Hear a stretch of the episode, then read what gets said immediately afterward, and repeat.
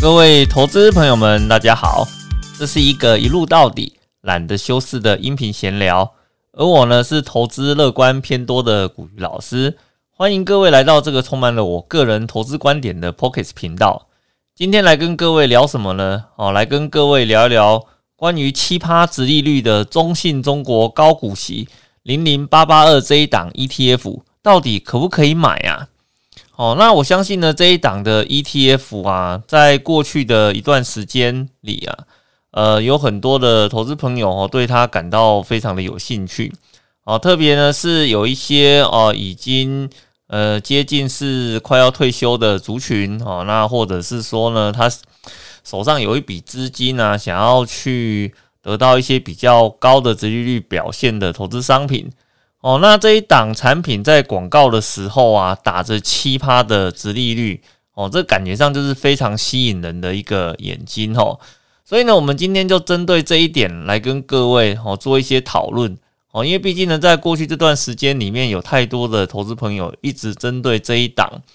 哦来提出很多的一个询问啊。那我想我们今天就趁着这个机会。来帮大家做一个说明哈，老师是怎么样来看待哈零零八八二这一档中信中国高股息 ETF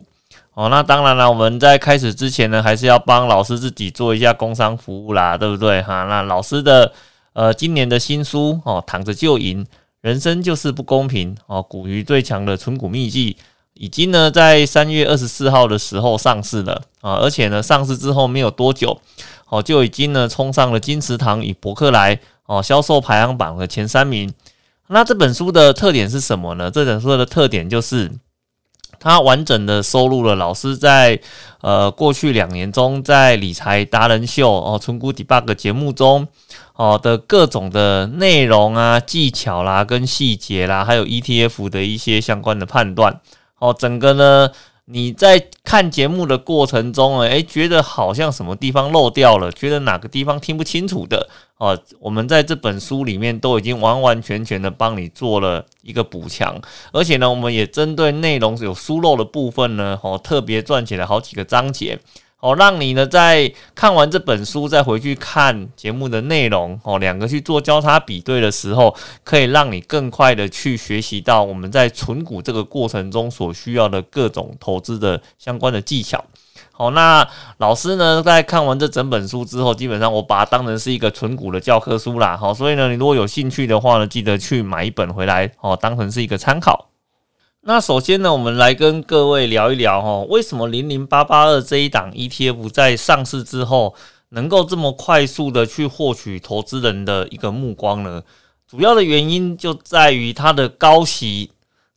打出了另外一个非常重要的关键数字哦，就是七趴。诶，各位，我们在投资市场里面呢，我们必须要先对各种的不同的投资商品。先有一个呃，直利率的一个概念，你才知道呢。我们现在听到的这个数字是高还是低？哈，比如说我们在市场中，假设呢，你的投资商品是定存，哦，那定存的直利率是多少？大概是零点八五趴到零点九五趴这个区间。那每家银行哦会有点呃不太一样。哦，那你如果是呢投资呢像那个 REITs 之类的产品。哦，那就是不动产证券化了。哦，不动产证券化的话，可能呃会接近在二点八六到四点一 percent 的这个区间。哦，因为毕竟那个股价上上下下会去做一些浮动嘛。哦，那你如果是投资像特别股的话呢，可能大概就是三点五趴到四趴这样子的呃一个水准。哦，那如果呢你今天投资的是在股票上面。哦，那股票上面的话，这就很难讲了哈。就你有可能今天会听到的是一趴，或者是听到的是一个七趴，甚至呢，最多老师也曾经有看过那个殖利率啊，超过二十几趴的这种都有。哦，那可是呢，我们如果今天是针对个股在投资啊，哦，你可能会有一个基本的概念哈，就是殖利率越高啊，通常背后都有一些故事在嘛。好，所以你在。呃，做个股投资的时候，看到那种高值利率股票啊，通常你心里都会有一点点恐惧哈，就是说，诶，会不会它背后发生了一些什么问题，是我没有注意到的？所以呢，它才会有这么高的一个值利率表现在这个地方。可是呢，这相同的概念呢，如果是放在 ETF 产品上面的时候，诶，这个高值利率好像就变成了是一种优点呢。哦，因为呢，很多人普遍呢听到 ETF 有高值利率表现的时候啊，他们都会认为说，诶，这个高值利率啊，应该都是啊有很大的一个机会是可以填息填回来的。所以呢，那既然 ETF 的值利率几乎都是可以填得回来的情况之下，那就那他如果今天发了个奇葩给你，哦，那就代表这个奇葩我有很大的机会是可以拿得到的。哦，那这样子。哦，那这样子的话呢，就吸引了很多的投资人呐，特别是那些退休需要呃创造现金流的这些投资朋友啊，他就会感到非常非常的兴奋哦。因为事实上，以前在我记得在去年还是前年的市场里面呢，也曾经有一次啊，比如说像呃国泰的呃那个股利精选三十啊，哦，那他有一次的话呢，哦，因为他把之前没有发完的股息呀，他好像要做一些政策上面的调整，就他做了一口气的一个发放，结果呢，那一次的发放哦，对照他当时的股价一看呢，哦不得了啊，它的殖利率竟然超过了十个 percent 以上啊！结果呢，这个消息呀一见报，你知道隔天发生了什么事情吗？哦，就是这一档 ETF 居然涨停了，哦，这个真的是太难得了哈！我很少看到在投资市场里面呢，ETF 会有涨停的呃一个状况哦，因为毕竟 ETF 它本身背后是有很多不同的股票，它去呃集合而成的嘛。那每档股票的比重啊、数量啊都不太一样。那你如果 ETF 能够涨停的话，那个真的非常的罕见哦。可是呢，在这个十趴值率的消息一发布之后，哦，这个奇迹就让我看到了，它真的就涨停了。哦，所以你说像 ETF 这种产品呢，如果有高股息出现的时候，是不是会让投资人非常的振奋？对，会非常的振奋，因为前面呃那个国泰股利精选三十，他已经做过一次示范了。哦，那这一次呢，零零八八二推出时打出奇葩的一个名号，哦，吸引了很多的目光，那自然啊也不会太意外啦。哦，不过呢，我们在投资市场里面呢，事实上有很多档的。ETF 的产品，它本身的特性呢，都是属于那个高值利率的产品，应该说它的设计上就是高值利率啦。哦，所以我这边一档一档念给各位听哈，给各位来做一个参考啊。比如说零零五六，哦，元大高股息，那我想这个大家都很熟悉的啦。好，这个我们就不要特别做说明。哦，那还有零零七一三，哦，元大台湾，哦，高息低坡，哦，这个算是那个零零五六的，嗯，算是一个改良版吧。哦，是不是？因为他去，呃，他去呢，针对里面的一些波动率的问题去做了一些调整哦，然后呢，把波动率的部分啊，跟殖利率的部分做一个结合，然后设计出了一个所谓的高息低波的产品。哦，那像这样子一个产品的话，事实上在海外的投资市场中还算是蛮流行的。哦，那在同一个时间呢，还有另外一档哦，就是零零七三零哦，富邦台湾优质高息。哦，那基本上这两档的话呢，都是呃比较强调说它是针对高息低坡的这种方式来做设计的啦。哦，那另外还有两档是什么呢？就零零七零一，就刚刚老师在前面讲的哦。那国泰股利精选三十，那还有一档呢是去年发行的哦，零零八七八哦，国泰永续高股息。所以呢，在台湾市场里面的话，事实上有一二三四五六。哦，对啊，大概有接近六档左右的产品，它本身在属性上呢，它都是标榜着呃高股息的一个特色。哦，那当然了，那他们的殖利率真的有达到他们当初所设定的一个目标吗？哦，基本上应该是有的啦。哦，比如说像零零五六啊，它的整个呃历年的平均殖利率表现的话，大概接近五点三个 percent，而且呢，它至少。哦，应该说它最近五年呢，都已经是一个填息成功的一个记录，事实上不止啊，因为它这至少有八年以上哦，都是呈现那个呃连续填息的一个记录哦，所以呢，很多投资人的话呢，就会喜欢在它除全息的前一天就跑去买哈，那因为买进之后几乎都会填息嘛，所以就代表这个五趴多的值利率，它有很高的比例应该都是可以拿得到的哦。那另外一档的话呢，就是零零七一三哈那个。呃元大台湾呃高息低破的这一档，它的殖利率呢哦也有五趴以上哦，它历年的平均大概有五点一七个 percent。哦，那它是连续三年呢填息成功啊。事实上，它发行到现在接近差不多三年多的时间了，所以它等同是发行之后，只要有配息，它年年都是呈现填息的一个状况。哦，那富邦台湾优质高息的话，它殖利率稍微低了一点哦，它平均殖利率大概是四点六六个 percent 哦。那因为呢，它大概是跟零零七一三是同一个时间发行的啦，所以它也是发行之后每一年都是。呃，填选起的一个状况哦，那至少最近的三年哦，发行到至今三年多哦，都是连续的填息哦。那另外这两档的话哦，可能就是要再花一点时间再观察了哈。像那个零零七零一哦，国泰的股利精选呃三十哦，那它的目前看到的一个平均值利率表现的话，大概是三点五五个 percent 哦。那它在最近这一年的话呢，它是有填息的哦，但是它填息的。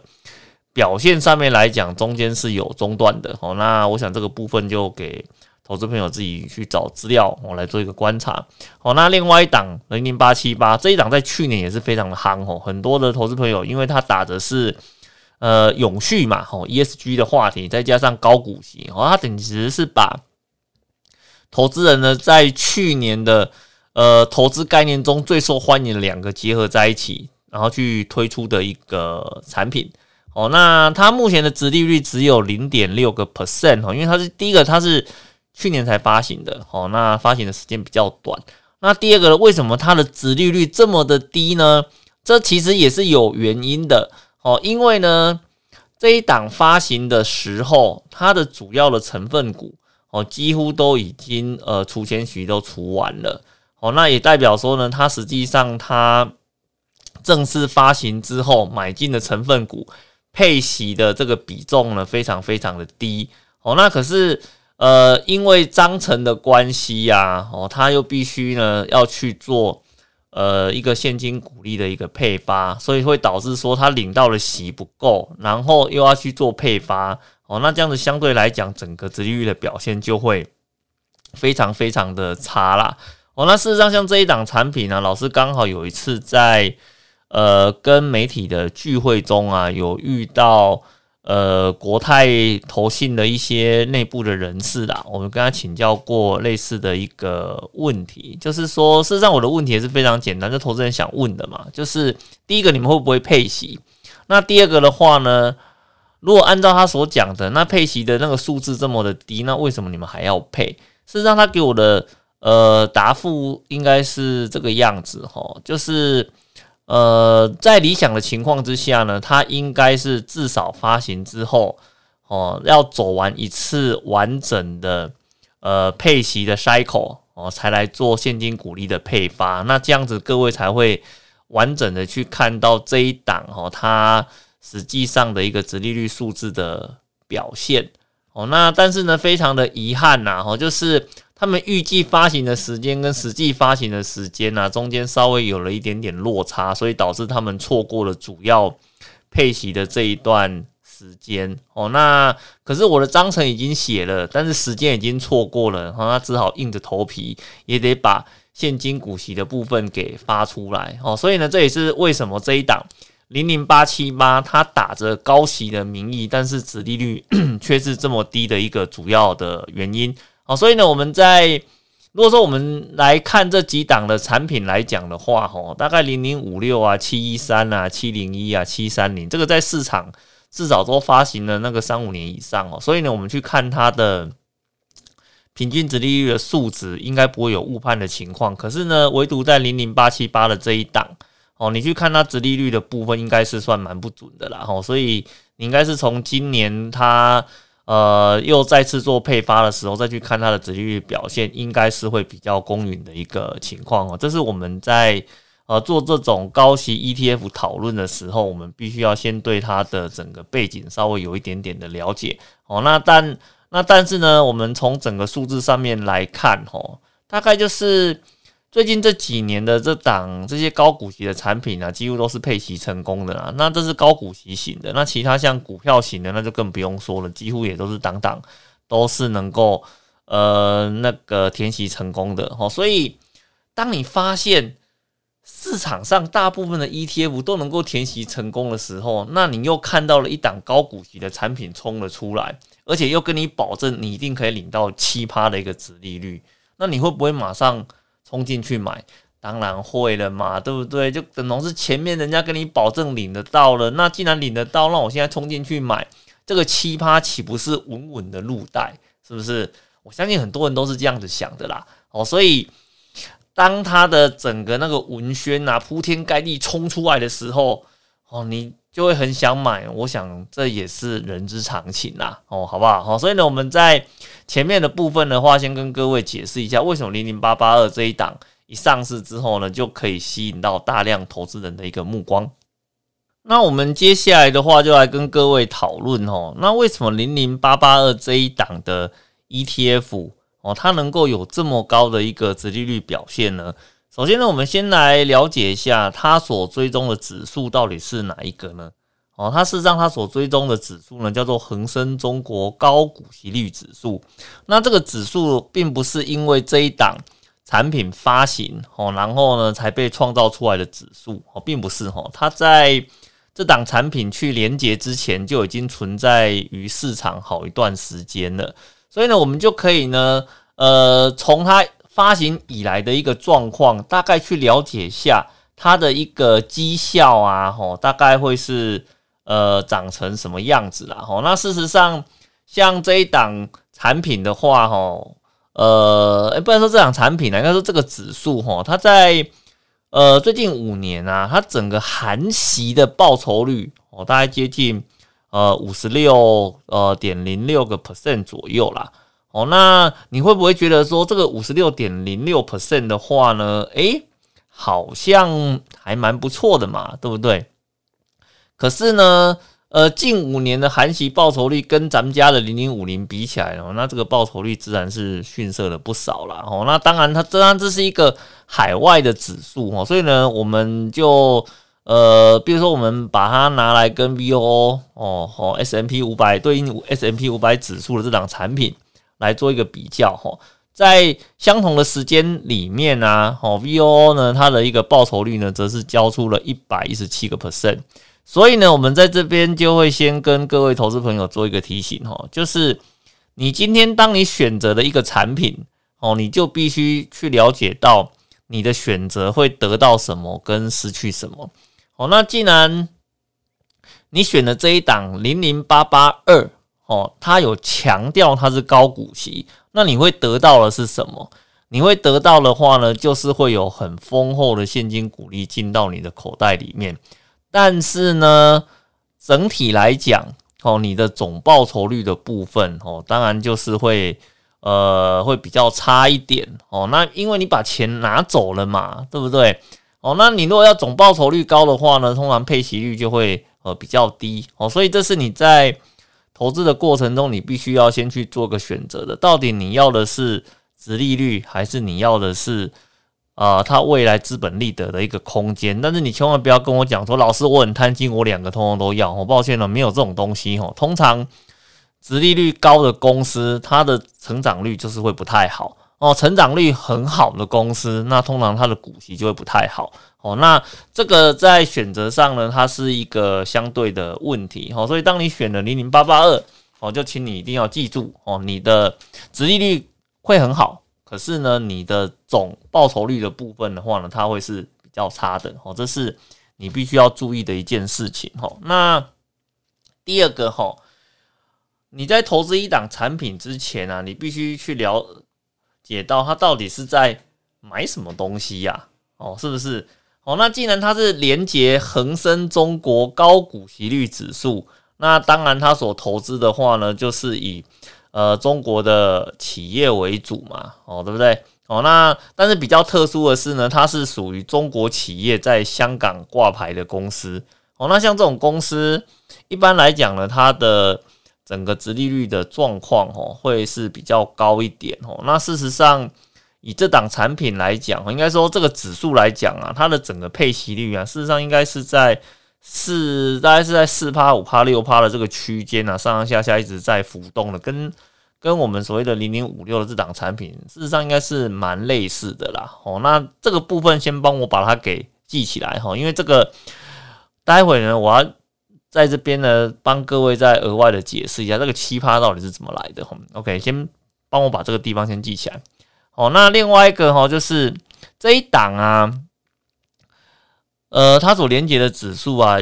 非常的特殊哦，就是它大部分主要的成分股啊。都是房地产类股，房地产类股在台湾的话呢，就叫做银建股啦，好不好？哦，它基本上它就是所谓的呃大陆的银建股跟大陆的金融股的结合在一起。诶，那你就想啊，诶，奇怪，老师啊，你讲到银建股跟金融股，诶，台湾的银建股跟金融股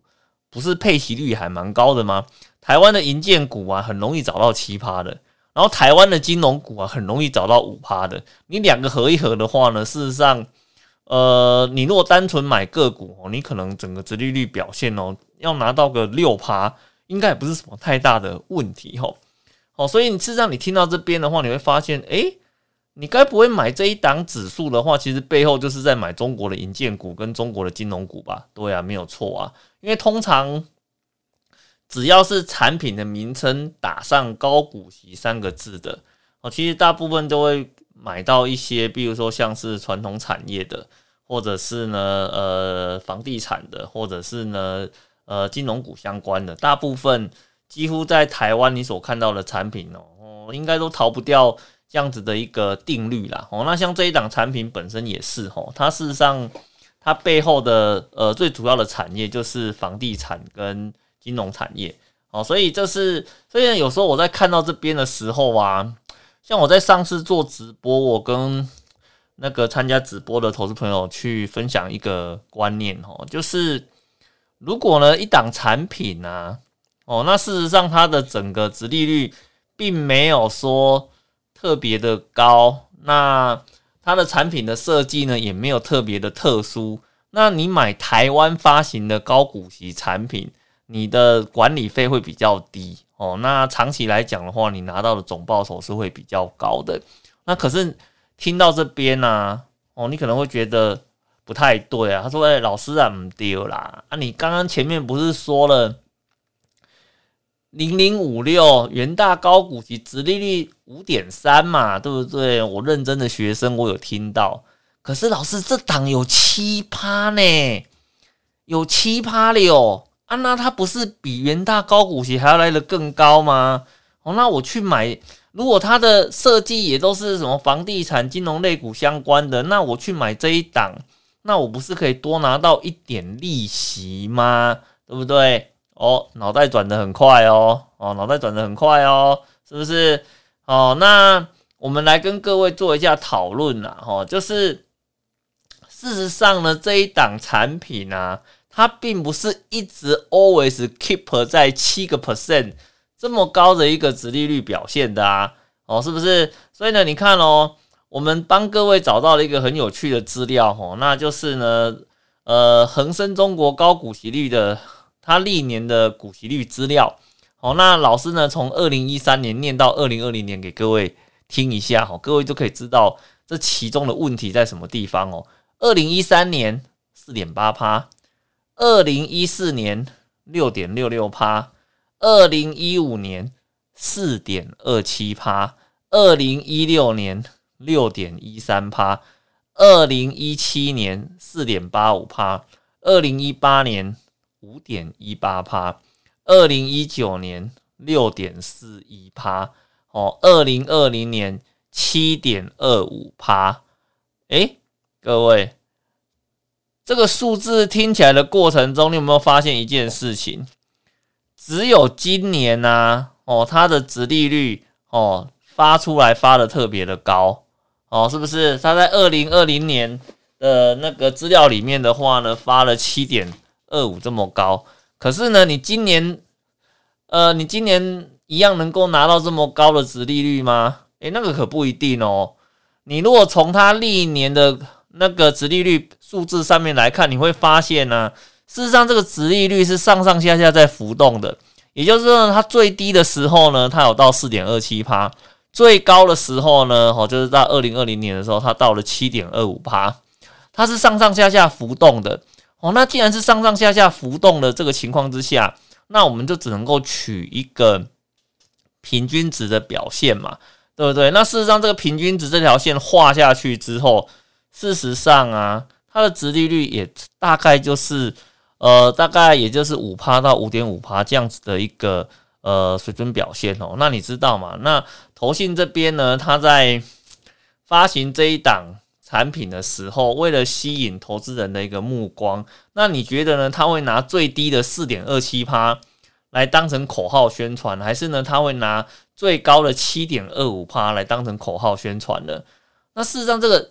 答案就非常的明显了嘛，对不对？你如果是那个下广告的，你是那个做产品企划的，你是那个搞行销的，你肯定是拿七点二五趴出来跟。投资人讲说，买了我这一档产品，你有机会可以拿到七点二五趴嘛？But 问题就出在了这个地方，你有机会拿到七点二五趴，而不是他保证你可以拿到七点二五趴。诶，各位这样听得懂吗？有机会跟保证是两回事哦。可是很多人听到七点二五趴，就以为呢，他可以拿到七点二五趴哦，是不是？哦，所以其实这个部分哦，当然在行销上面来讲，我觉得呃七点二五趴的这个宣传哦是非常成功的。哦，可是呢，去投资的投资人他实际上有没有办法拿到七点二五趴这么高的一个殖利率表现？哦，事实上这个部分各位应该是要打一个呃问号在这个地方的哈。所以呢，我们把它的殖利率的数字啊哦念出来呢给各位。哦，来做一个参考啦。哦，那所以我们这边要跟各位做一个提醒的，就是就是说，事实上，直利率的数字啊，它是上上下下一直在做浮动的啦。哦，那没有一档产品，它可以跟你保证，它一定可以配多少的直利率出来。所以呢，你千万不要说你在呃广告上呢看到说它可以配呃几趴的值利率出来呢，你就觉得说你买进之后，你可以 always 一直去。领到这么高的一个值利率，哦，那事实上商品本身呢，并不会去做这种保证，因为它原本就上上下下浮动的，除非你是像那个共同基金，哦，那像以前有些共同基金，哈，特别是高收益债型的共同基金，它会跟你保证说，我你一定可以领到七趴的值利率，可是呢，下面会有一个小小的弹书哦，就是。你的配息的来源有可能源自于本金哦，哦，也就是说，你的殖利率如果发的很低的时候，哦，那他可能会拿你的本金出来配哦，然后去配到所谓奇葩值利率的一个数字哦，所以呃，当我们在看这些商品的时候啦，哦，你还是要去。哦，小心一下哈，就是说你不要看到所谓的奇葩的值利率就很高兴的冲进去哦，那有可能你实际上并没有办法真的去拿到这个所谓的一个奇葩哦，那这个是第一个我们要跟投资朋友来做一个提醒的哦。那第二个的话呢，事实上就老师本身的观点上面来看哦，我会我会跟你讲说，你与其呢去追所谓的零零八八二哦，那你还不如呢，直接就买老牌的零零五六就好了哦，真的啦哦，这是老师一个非常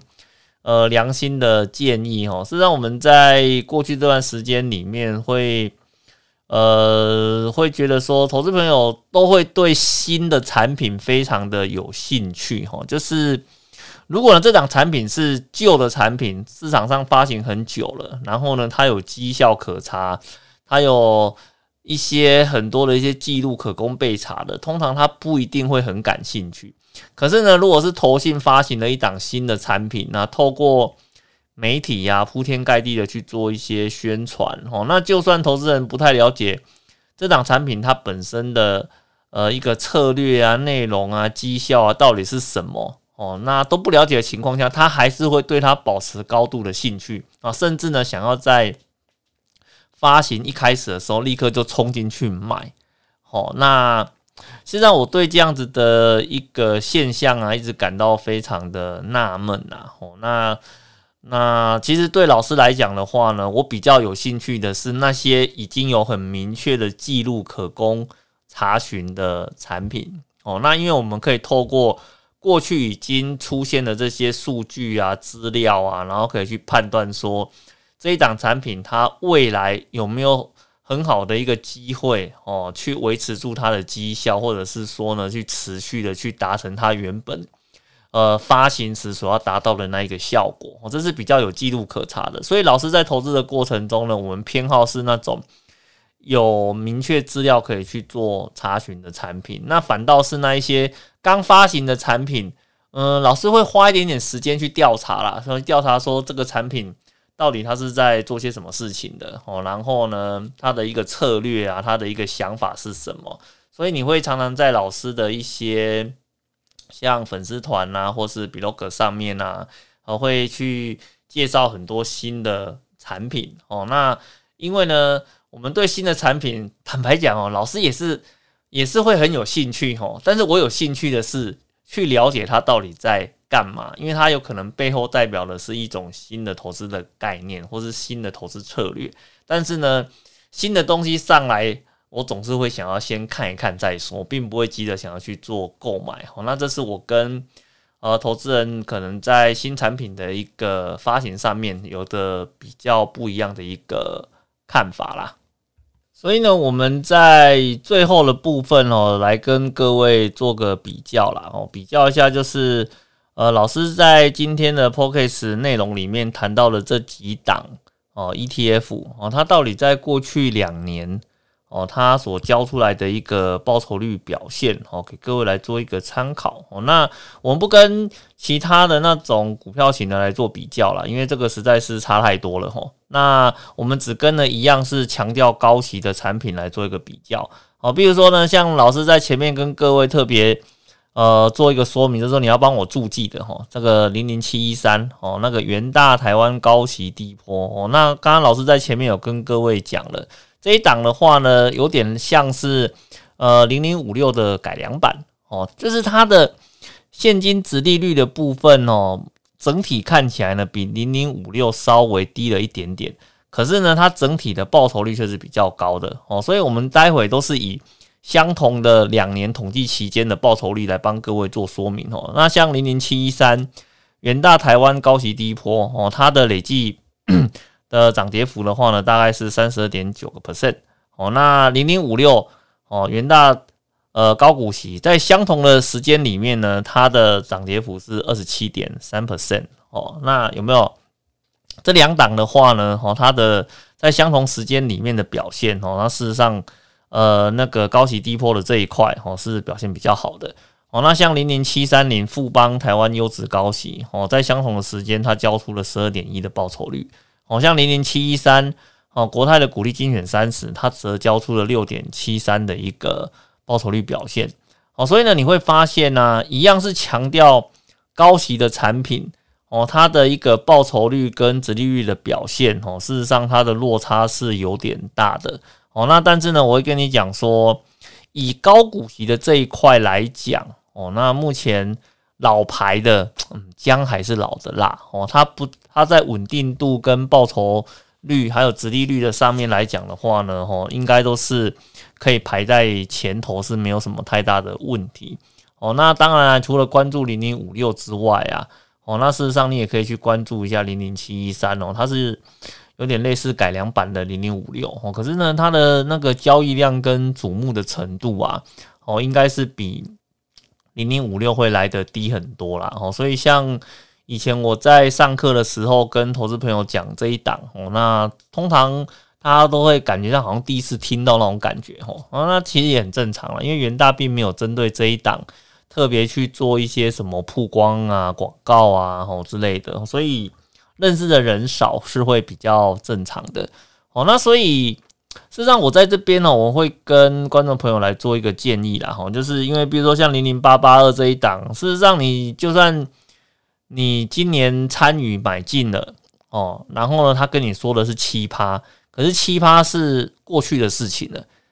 哦，然后呢，今年有没有七趴哦，这是没有保证的。哦，这是没有保证的。哦，那如果按照过去的记录取平均来看，事实上这个平均值拉下去，可能大概就是五五五趴到五点五趴这样子的一个区间。那这样子的一个区间来讲的话，事实上就跟大概就跟零零五六差不多而已嘛，哦，对不对？哦，那而且呢，他买的都是银建股啊，跟金融类股嘛。我这我今天讲好了啦，你如果是要买银建股跟金融类股，原本这种在台湾，它原本也就是高股息的一个表现啊，你也可以自己用主的方式来做买进的一个动作啦。哦，那你不一定要去绕。你不一定要透过 ETF 呢绕到港股去买中国的企业，来达成你所谓呃高股息的一个目的啦。我觉得呃应该没有这样子的一个必要性啦。哦，那当然了，你如果觉得新的产品对你来讲呢，在持有的过程中你会觉得比较放心、有趣的话呢，那当然我们也是不反对啦。只是说就老师在数字上的观察跟判断上面来讲，我觉得。没有这样子的一个必要啦，哦，那这样当然这是老师的一个投资上面的一个观点哦，可以给各位哦来呃来做一个参考哦。那所以呢，老师呢今天针对呃零零八八二的一个说明哦，大致上到这个地方哦，那我们会在这边呢再提醒一下观众朋友啦，哈，就是呃这个所谓的直利率这种东西呀，不管任何一档高息的产品，它一定都是。上上下下去做浮动的，哦，那并没有哪一档一定跟你保证说你一定可以领到多少的一个直利率。所以呢，当你呢听到直利率很高就冲进去买的时候，哦，那你也不一定真的可以拿到这样子的一个高息，哦，所以你在整个投资的过程中啊，我们还是会跟各位投资朋友讲，哦，如果可以，请你呢先把这一档产品整个过去的资料都先拉出来看，先看清楚之后，你再决定。要不要去呃做这样子的一个投资，以避免呢你买进去之后才发现跟你想的不一样，再来骂说这个产品骗人啊，还是干嘛的？我觉得呃这个不是一个很理性投资的一个现象啦。OK，好，那老师呢今天的一个说明就到这个地方。你如果呢喜欢呃老师的一个 p o c k e t 频道的一个内容，想要在第一时间呢能够收到呃新的内容上架通知，请记得要订阅。呃，老师的一个 Pocket 频道哦，那这样呢，只要有一个新的内容上架的时候哦，你都可以第一个时间收到哦。好的，那我们今天的整个说明就到这边，谢谢各位，拜拜。